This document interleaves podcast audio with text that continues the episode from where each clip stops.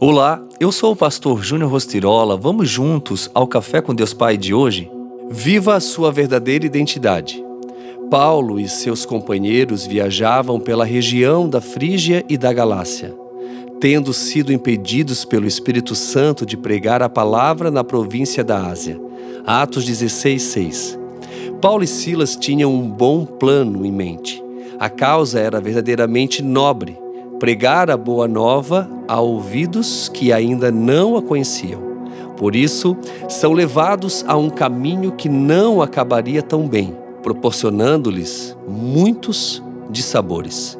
Existem muitas pessoas que, com as melhores intenções, planejam mudar de cidade ou de país, mas ao traçarem seus planos, não pedem conselho nem buscam discernimento de Deus Pai.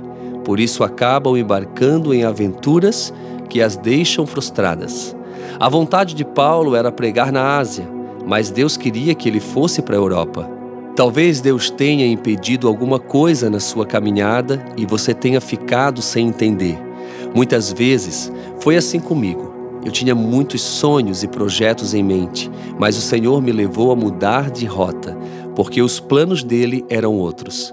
Assim aconteceu quando eu estava no sétimo período do curso de economia, com o TCC em andamento, alimentando o sonho de ser bancário. O Senhor reprogramou a minha rota, apontando para outra direção. Imediatamente tranquei o curso de economia e iniciei a faculdade de teologia. Fui chamado de louco por muitas pessoas, mas a obediência ao Senhor falou mais alto. Se não entendermos o propósito, não seremos habilitados para cumprir o nosso chamado. Somente descobrindo a sua verdadeira identidade, você poderá realmente fluir e sua vida terá sentido. E a frase de hoje diz: Há problemas em nossa vida que só aconteceram porque decidimos controlar, em vez de simplesmente obedecer.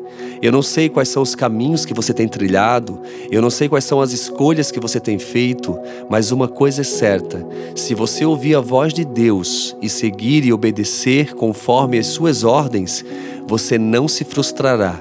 Muito pelo contrário, você cumprirá o propósito para o qual nasceu. Fica aqui essa mensagem, fica aqui também o meu abraço e o meu carinho e que Deus abençoe o seu dia.